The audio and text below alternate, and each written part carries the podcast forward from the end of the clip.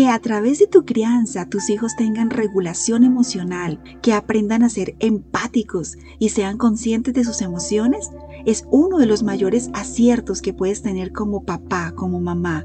¿Alguna vez has presenciado en personas mayores arranques de cólera, crisis histéricas o cuadros depresivos sin aparente razón? En algún grado estas situaciones se gestaron en la infancia. Quizás has observado cómo las personas un día están aparentemente bien y al otro no. Un día solucionan y al otro no. Un día rebosan de alegría y al otro están sumidos en dolor profundo. Esto también puede tener su origen en las pautas de crianza que tuvieron en la niñez. Ahora la pregunta es, ¿quieres que tus hijos tengan alta inteligencia emocional a medida que crecen y cuando sean adultos tengan estabilidad emocional en todas las áreas? Si es así, deberías optimizar y si es necesario modificar ciertos patrones de crianza en función de la verdadera felicidad de tus hijos en su adultez. Debes saber que cuando los niños van aprendiendo a autorregularse emocionalmente, van desarrollando la capacidad de modificar su propia conducta frente a las exigencias situacionales. De ahí la importancia de que lo aprendan en casa desde muy pequeños, específicamente cuando comienzan las pataletas y algunos berrinches también.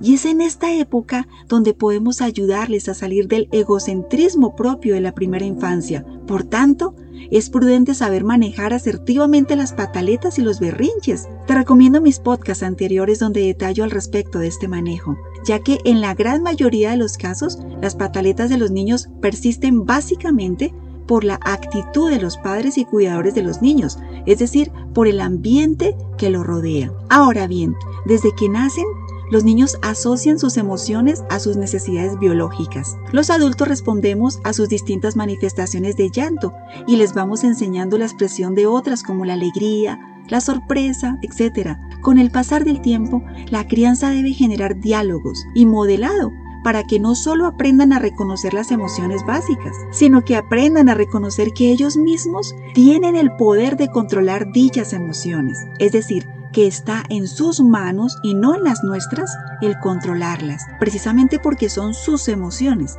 Y esto lo puede comprender perfectamente un niño de tres años y medio o cuatro. Así que, en la medida en que logren autorregular la ira, el enojo, la rabia, la tristeza, entre otras, aumentarán progresivamente la tolerancia a la frustración.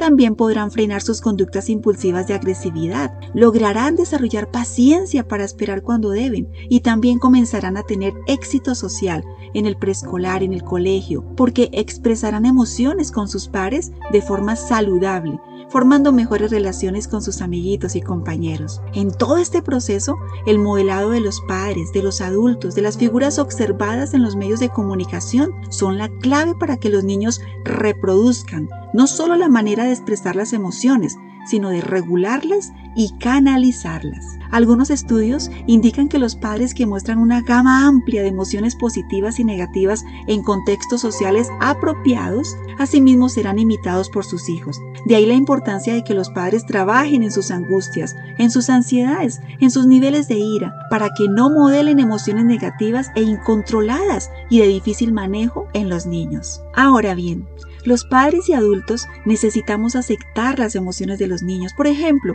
cuando nos desesperamos ante su llanto, cuando no sabemos manejar su tristeza o cuando nos angustiamos ante su actitud de aburrimiento, les influenciamos negativamente para su expresión y autorregulación emocional. Por el contrario, cuando expresamos paciencia y asertividad ante sus emociones, entonces se sentirán libres para expresar sus emociones, pero confiados en que les ayudaremos a canalizarlas adecuadamente y les enseñaremos a expresarlas correctamente en ambientes sociales. Obviamente, esta expresión emocional de los niños debe ser coherente con su edad, con su comportamiento, con su temperamento y con las necesidades reales del niño. También es importante la mediación a través de la autoridad prestigio en medio de este proceso. Y a propósito de la autoridad, cuando los padres expresan un estilo punitivo, tienden a ser poco receptivos y bastante exigentes. Con este estilo de autoridad, los padres amenazan, advierten, minimizan y hasta ridiculizan las emociones de los niños. Por ejemplo,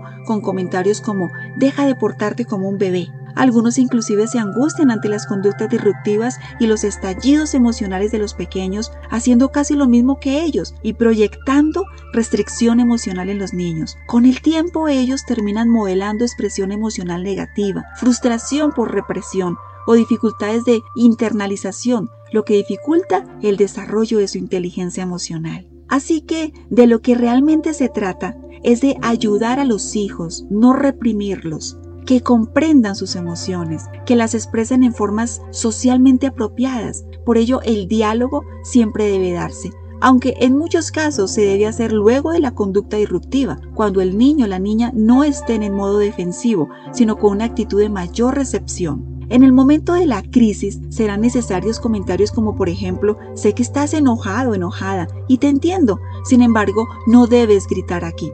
Este tipo de frases conforman un coaching emocional adaptativo, útil en la educación emocional y moral. La autoridad prestigio aplicada con prudencia y con respeto es una herramienta efectiva para educar emociones. Por el contrario, cuando los padres son permisivos, indulgentes, es decir, cuando no establecen límites, aunque pueden ser receptivos, son poco exigentes, por lo que los niños demuestran deficiente regulación emocional, expresando conductas disruptivas como por ejemplo agresividad. Esto es porque los padres que no establecen límites tampoco proyectan motivación y orientación a la exigencia en la autorregulación emocional. Otro estilo de autoridad es aquellos de padres tiránicos, es decir, autoritativos. Son aquellos padres que tienen emociones descontroladas de ira cuando los niños no les obedecen. Lógicamente terminan modelando emociones negativas también en los niños. De otro lado, no hay que olvidar que la autorregulación emocional también se puede asociar a la manera como los padres enseñan hábitos y rutinas, ya que estas, al contrario de lo que algunos padres arguyen en cuanto a rigidez, realmente dan seguridad a los niños. Y al sentirse seguros, los niños sienten calma, serenidad, tranquilidad y le encuentran sentido general a su vida. Así que no se trata simplemente de enseñarles la expresión emocional a los niños para generar inteligencia emocional. Este es un primer básico punto para iniciar. Es muy importante ser modelos adecuados emocionales. Los niños no solo heredan, también imitan las emociones negativas de los adultos. Igualmente, es necesario ayudarles a reconocer sus estados emocionales en distintos momentos, tanto cotidianos como en momentos de crisis. Al respecto, validarles sus emociones les enseñará empatía y así les permitirá ponerse en el lugar de otros cuando estén socializando. Ten en cuenta también el temperamento de tus hijos. Conocerlo ayudará a entender la forma apropiada para ejercer autoridad y orientar la expresión emocional de los pequeños. De igual manera, el vínculo madre e hijo, por ejemplo, es clave para entender el apego que se exprese, es decir, aquellos niños con apego seguro a sus padres expresarán patrones funcionales de regulación emocional, en comparación con aquellos que tienen apego inseguro, evitativo o conflictivo, ya que en estos casos los padres responden de manera inconsistente a las emociones de los niños. Es muy importante desarrollar un apego correcto frente a los hijos, darles seguridad, escucharlos, permitirles expresar sus emociones y sentir y proyectar confianza y sobre todo actuar con seguridad. A este respecto, nunca olvides que tu hijo regulará sus emociones de afuera hacia adentro a medida que va creciendo, ya que su capacidad cognitiva y su lenguaje le permiten discernir las situaciones, los contextos y la afectividad implicada. Los niños progresivamente internalizan el manejo adecuado de sus emociones. Gradualmente se autorregulan, se autocontrolan, van aprendiendo a esperar, van prestando mayor atención y por supuesto van aprendiendo a saber postergar la satisfacción y con ello aumentando la tolerancia a la frustración. Muy temprano será el llanto, la risa y ciertos movimientos corporales, las formas en que expresan emociones. Pero luego, y a través de su lenguaje, de su desarrollo cognitivo, tendrán la capacidad de desplegar un amplio espectro emocional y manejar sus emociones, lo que le ayudará, entre otras cosas, a reducir, por ejemplo, el estrés y la ansiedad, además de comunicar transparentemente sus sentimientos, especialmente a través del juego o las actividades lúdicas. Bueno, te dejo algunas ideas que te pueden inspirar para que tu hijo desarrolle su inteligencia emocional. Comienza a estimularla desde que tu hijo nace.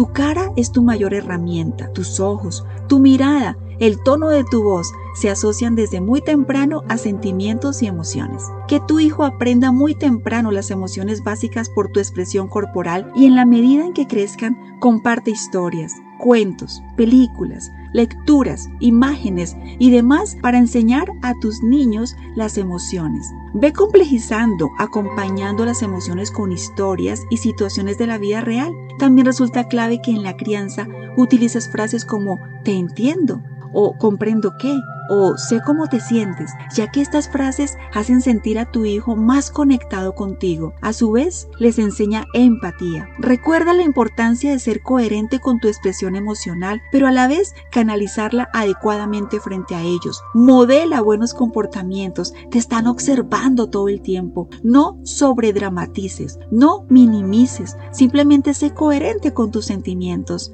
Da ejemplo de calma, de serenidad, de control. A medida que tus hijos crezcan, puedes plantear juegos de roles o situaciones hipotéticas para determinar los manejos adecuados de las emociones. Hoy te recuerdo que los padres con carácter reconocen lo bueno en sus hijos, sus aciertos. De hecho, están más pendientes de estimular que de castigar se toman el tiempo de dialogar sobre sentimientos con sus hijos, conversan teniendo en cuenta la individualidad, la singularidad de los niños y sobre todo son padres pacientes que comprenden que la autorregulación emocional es un proceso que requiere en muchos casos ensayo y error, pero que con la orientación adecuada genera la verdadera inteligencia emocional a mediano y a largo plazo. Bueno, hasta aquí el día de hoy. Soy Ana Cruz, tu psicóloga. Hasta un próximo episodio.